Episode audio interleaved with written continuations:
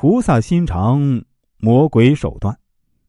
我们都知道，佛教的核心理念就是慈悲为怀。我们应该都听说过救苦救难的观世音菩萨。那据说当年菩萨用了很多不同的身份救民于水火，其中除了有至高无上的菩萨形象，其实还有几个面目狰狞的形象。我们去寺庙的时候啊，经常能看到一些比较凶的菩萨佛像。那连菩萨呢都需要魔性手段。那你知道菩萨为什么也要有魔性吗？答案很简单，因为现实的世界是非常险恶的。菩萨不光能靠大慈大悲来普度众生，有的时候还需要运用魔性的霹雳手段来救苦救难。一些善良的人呢，我们可以用佛法来感化；但是，一些坏人，佛法可能就不灵了。我们需要先用霹雳手段来征服，然后再慢慢感化。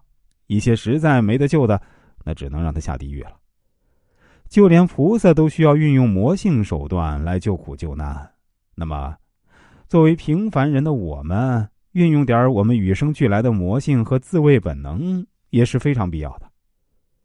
我们先不去谈菩萨他是不是虚构的，但是只有同情心肯定是完全不够的，菩萨还得加上霹雳手段才行。你还记得佛祖是怎么收服孙猴子的吗？你这泼猴，如果听话的话，咱们好好聊聊；你要是不听话，我就收拾你。这就是菩萨的霹雳手段。那真正的慈悲和霹雳手段呢，是息息相关的。